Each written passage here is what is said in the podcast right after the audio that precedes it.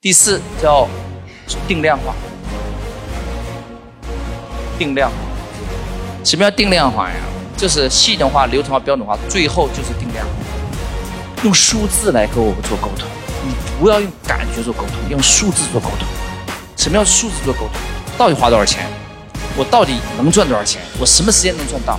我在每一个风险，它量化之后是多大的指标？我最大的盈利多少？我平均盈利多少？我最少盈利多少？我最大风险多少？最小风险多少？一定要给我精确，精确再精确。